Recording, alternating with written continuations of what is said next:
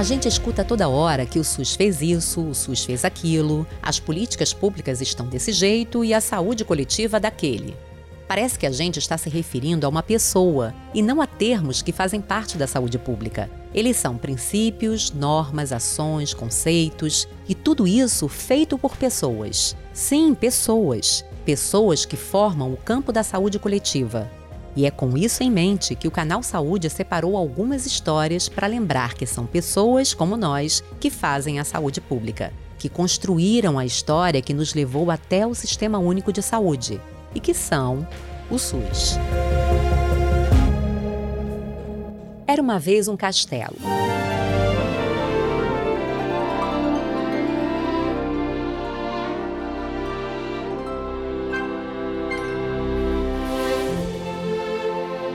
Nele nunca viveram reis, nem rainhas, nem princesas ou príncipes. Até porque esses personagens aristocráticos não têm muito a ver com os ideais republicanos que envolvem o castelo em questão.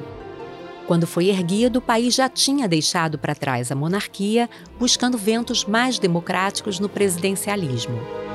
E a construção dele foi idealizada por um cientista, o médico e sanitarista Oswaldo Cruz.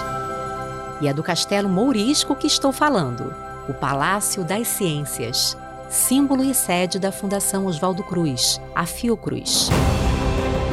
Numa produção Canal Saúde da Fundação Oswaldo Cruz. Histórias da Saúde. Apresentação Ana Cristina Figueira. Você escutou o primeiro episódio do Histórias da Saúde, deve ter percebido que a Fiocruz começou dois anos antes de Oswaldo Cruz virar diretor-geral. A data em que se considera que a Fiocruz nasceu é o dia 25 de maio de 1900, quando começaram os trabalhos de produção de soro antipestoso na fazenda de Manguinhos, na zona norte do Rio de Janeiro. Mas naquele momento ainda não tinha castelo. Oswaldo Cruz ainda era diretor técnico e o lugar também não se chamava Fundação Oswaldo Cruz. Era o Instituto Soroterápico Federal.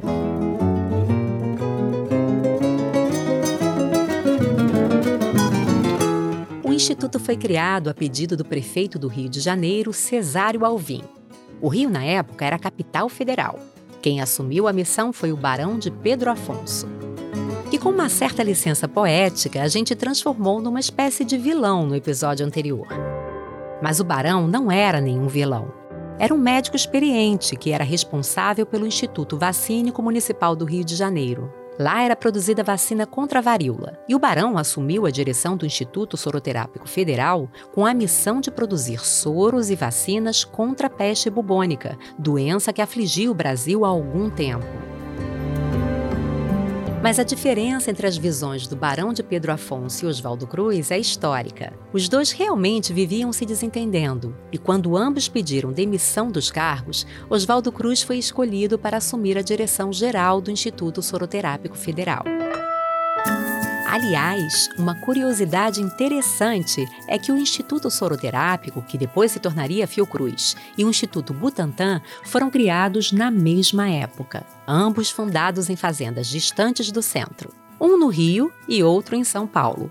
A Fiocruz em 1900 e o Butantan em 1901 mas os dois com o mesmo objetivo: enfrentar a peste bubônica com a produção nacional de soro antipestoso. Essa produção era estratégica porque importar o produto era difícil naquela época, não só pela logística, mas também porque os estoques no mundo eram baixos. Lembra uma situação bastante contemporânea, não?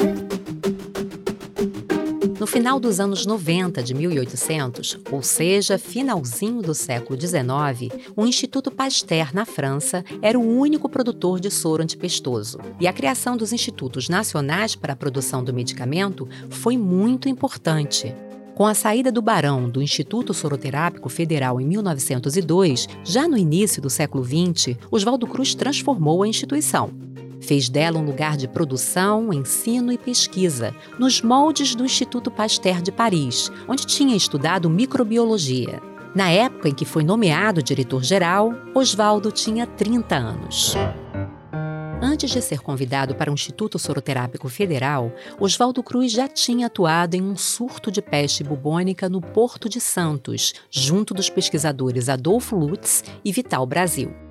Inclusive, ele foi escolhido para a direção técnica do Instituto pelo sucesso no diagnóstico da situação no Porto de Santos e pela indicação do diretor do Instituto Pasteur, Émile Roux. Reza a lenda que foram pedir a indicação de um especialista francês para o Instituto Soroterápico. E Émile Roux teria dito que o Brasil já contava com o melhor nome possível para o cargo, Oswaldo Cruz. 1902 também foi o ano em que o engenheiro Francisco Pereira Passos foi nomeado prefeito do Rio de Janeiro. Pereira Passos tinha a missão de fazer uma ampla reforma urbana. Modernizar a cidade e deixá-la mais parecida com Paris eram os objetivos. E isso foi feito ao custo de muitas remoções que podem ser bastante problematizadas. Foi a época do chamado bota abaixo, mas hoje a gente vai seguir aqui, focado na história da Fiocruz. Trabalho de Oswaldo Cruz à frente do Instituto Soroterápico Federal foi extremamente bem sucedido. Em 1903, um ano depois de assumir o cargo de diretor-geral do Instituto, ele também foi convidado para assumir a Diretoria Geral de Saúde Pública pelo presidente Rodrigues Alves. O cargo seria o equivalente ao de ministro da Saúde nos dias de hoje. Alves tinha assumido a presidência em 1902.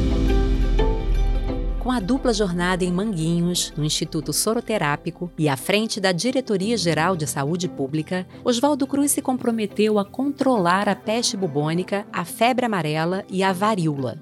Para atingir esse objetivo, sua missão era realizar uma reforma sanitária na capital. Spoiler: ele conseguiu. E depois de ser muito criticado durante alguns anos, foi homenageado pelas suas realizações no saneamento da capital no Congresso Internacional de Higiene e Demografia de Berlim em 1907. Para cumprir essas promessas, o médico transformou Manguinhos em uma referência em saúde pública, como era o Instituto Pasteur. Mas algumas medidas para chegar lá foram polêmicas na época. O enfrentamento a essas doenças aconteceu no contexto das reformas de Pereira Passos. E nesse período, em 1904, é que acontece a revolta da vacina contra o novo Código Sanitário, que foi apelidado de Código de Torturas, e a vacinação obrigatória contra a varíola. Mas essa história merece ser mais aprofundada, e em breve voltamos a ela em outros episódios. Agora vamos falar um pouco do símbolo mais conhecido da Fundação Oswaldo Cruz Castelo Mourisco, que muita gente chama de Castelo Fiocruz. O castelo foi idealizado pelo próprio Oswaldo Cruz, projetado pelo arquiteto português Luiz Moraes Júnior, com base em desenhos do sanitarista. No início do século XX, o Brasil era visto no exterior como um país atrasado, e o Rio de Janeiro chegou a ter o apelido de túmulo dos estrangeiros, por causa da grande quantidade de doenças que acometiam quem desembarcava por aqui. A ideia de Oswaldo Cruz era que o castelo fosse visto de longe por quem chegava de barco pela Baía de Guanabara, e que ele fosse o símbolo da ciência e do desenvolvimento do país. O escolhido para executar o ambicioso conjunto arquitetônico de Manguinhos, Luiz Moraes Júnior, era um construtor jovem e desconhecido na época. Quem já visitou o campus da Fiocruz sabe o quanto o projeto realmente foi ambicioso e como ficou incrível. Oswaldo Cruz poderia ter escolhido alguém famoso, mas assim como fez como sanitarista, que escolheu se cercar de jovens médicos para enfrentar os desafios da saúde pública, também optou por um nome novo para construir a sede da Fiocruz, que, aliás, ainda não era Fiocruz. Em 1907, mesmo ano da homenagem em Berlim, o Instituto Soroterápico Federal passou a se chamar Instituto de Patologia Experimental de Manguinhos. Ah, e a construção do Castelo Mourisco começou em 1905. Desde o início, Oswaldo Cruz levava jovens médicos para trabalhar em Manguinhos. Naquela época, esses profissionais da saúde precisavam defender teses de doutoramento com temas originais para se formar em medicina. Vários foram para o Instituto buscar temas para realizar essas pesquisas, e muitos por lá ficaram, como foi o caso de Carlos Chagas, que ingressou no Instituto Soroterápico Federal em 1902. Ele foi orientado por Oswaldo Cruz, de quem se tornou amigo. E no primeiro episódio do Histórias da Saúde, podemos imaginar que ele é um dos jovens cientistas cumprimentados por Oswaldo ao longo do dia narrado. Entre 1905 e 1906, Oswaldo Cruz fez uma longa viagem percorrendo portos pelo Brasil, com o objetivo de identificar problemas de saúde e propor medidas para esses lugares. A partir daí, a equipe de Manguinhos começa a desbravar o interior do Brasil para estudar e combater doenças que dificultavam o desenvolvimento do país. Observando a atuação de Oswaldo Cruz à frente do Instituto Soroterápico e da Diretoria Geral de Saúde, dá para ver como as histórias da Fiocruz e da saúde pública brasileira se misturam. Depois do reconhecimento internacional pela erradicação da febre amarela, o Instituto de Patologia Experimental de Manguinhos, que já tinha sido o Instituto Soroterápico Federal, finalmente é rebatizado como Instituto Oswaldo Cruz em 1908. É nesse ano que o também médico e cientista Adolfo Lutz é convidado por Oswaldo Cruz para integrar o time de Manguinhos. E no ano seguinte, em 1909, Oswaldo Cruz deixa a Diretoria Geral de Saúde Pública. O sanitarista pede exoneração por conta de uma lei que proibia o acúmulo de cargos e segue à frente do instituto que levava seu nome. A instituição seguiu sua trajetória de contribuição à saúde pública nacional. Em 1912, começaram as obras para a construção do Hospital Oswaldo Cruz, hoje chamado de Instituto Nacional de Infectologia Evandro Chagas, o INE Fiocruz. Assim, depois de algum tempo, a instituição passou a contar com produção, ensino, pesquisa e assistência. Quatro anos depois, em 1916, Oswaldo Cruz é aconselhado a se afastar da direção do instituto que levava seu nome, por causa do agravamento de um problema de saúde. Ele sofria de insuficiência renal e, um ano depois, no dia 11 de fevereiro de 1917, morreu em decorrência da doença, na cidade de Petrópolis, na região serrana do Rio. Ele tinha apenas 44 anos. Oswaldo foi substituído na direção do Instituto Oswaldo Cruz pelo amigo e ex-orientando Carlos Chagas, aquele jovem que a gente mencionou antes. O pavilhão morisco, idealizado pelo sanitarista, foi concluído um ano depois de sua morte, em 1918. Assim como seu antigo orientador, Carlos Chagas também foi convidado para dirigir a Diretoria Nacional de Saúde Pública. O cientista aceitou a missão e, em 1920, transformou a diretoria no Departamento Nacional de Saúde Pública. E a transformação não foi apenas uma mudança de nome. Ela representou a implementação de uma visão mais centralizada da saúde pública nacional, a visão que era defendida por Oswaldo Cruz. Chagas ocupava a direção do Instituto em 1918, ano da pandemia de gripe espanhola, outra das grandes crises sanitárias que a Fiocruz enfrentou ao longo de sua história. Ele foi responsável por criar hospitais de emergência para lidar com a situação. Mas a gripe espanhola também é uma outra história, que nós vamos contar em uma outra ocasião. Em 1920, Carlos Chagas incorporou o Instituto Vacínico Municipal, aquele que era do Barão de Pedro Afonso, ao Instituto Oswaldo Cruz. Dessa forma, a instituição também passou a ser responsável pela produção da vacina contra a varíola. Outras medidas adotadas por Carlos Chagas serviram para consolidar a autonomia do Instituto Oswaldo Cruz. E nos anos 20 do século passado, a instituição teve momentos marcantes, como a criação do abrigo Hospital Arthur Bernardes, que depois seria nomeado de Instituto Fernandes Figueira, e a visita do físico alemão Albert Einstein. Em 1930 é criado o Ministério da Saúde em substituição ao Departamento Nacional de Saúde Pública. O Instituto Oswaldo Cruz vai para dentro do Ministério e perde autonomia nesse processo. Uma das principais fontes de recursos financeiros da instituição na época era uma vacina veterinária. E em 1934, no primeiro governo de Getúlio Vargas, o instituto é proibido de produzir medicamentos veterinários. Os anos que se seguiram foram de altos e baixos. Se por um lado houve perda de autonomia, por outro houve conquistas como a criação da Escola Nacional de Saúde Pública em 1954, que mais tarde seria incorporada à Fiocruz. Mas certamente o episódio mais marcante foi o que ficou conhecido como Massacre de Manguinhos. Em um movimento de perseguição, o regime militar instalado com o golpe de 1964 cassou os direitos políticos de dez renomados cientistas do Instituto. Eram pesquisadores com mais de 30 anos de carreira vinculados à instituição. Além da cassação dos direitos, eles foram aposentados compulsoriamente e impedidos de trabalhar em qualquer instituição que recebesse recursos do governo federal.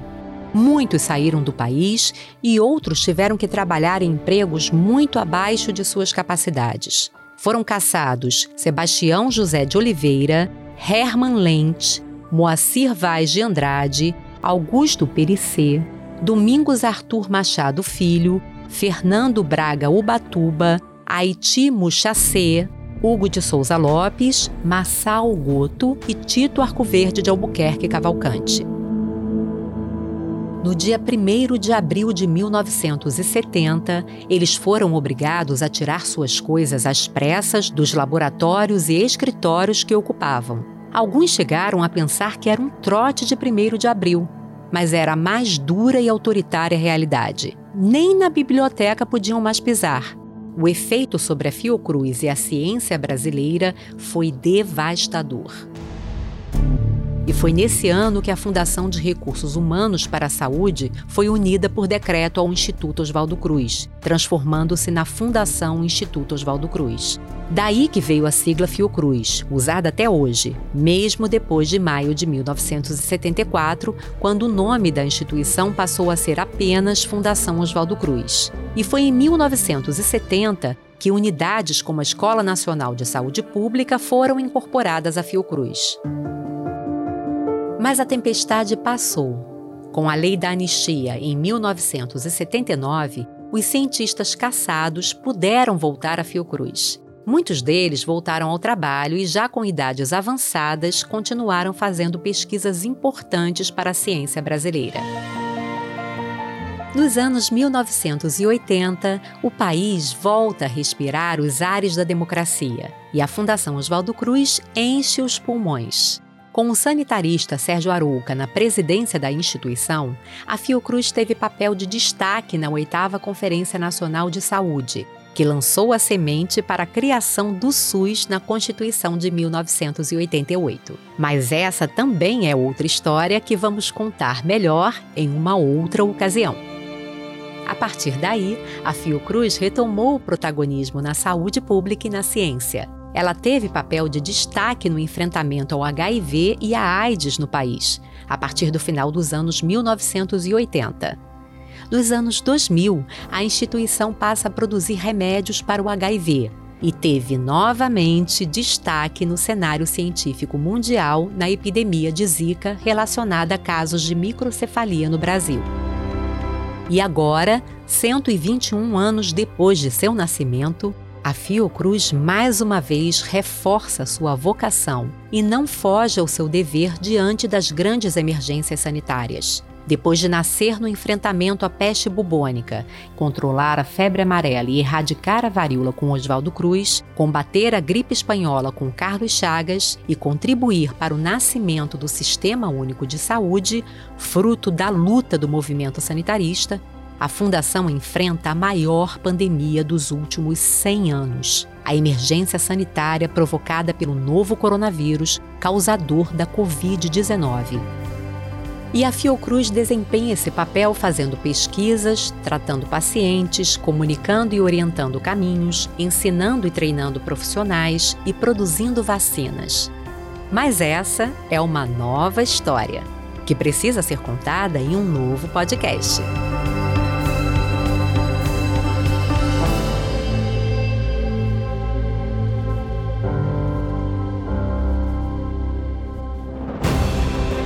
Você ouviu o episódio A História da Fundação Oswaldo Cruz. Eu sou Ana Cristina Figueira e esse é o Histórias da Saúde, uma produção do canal Saúde da Fiocruz. Roteiro: Gabriel Fonseca. Produção: Branca Murá e Valéria Mauro. Direção de gravação e edição: Marcelo Louro. Arte: Marcelo Viana. Locução: Sérgio Gianotti e Ana Cristina Figueira. Coordenação Canal Saúde Podcasts, Gustavo Aldi. Agradecimento Ana Lúcia Girão, historiadora e pesquisadora da Casa de Oswaldo Cruz. Até o próximo Histórias da Saúde.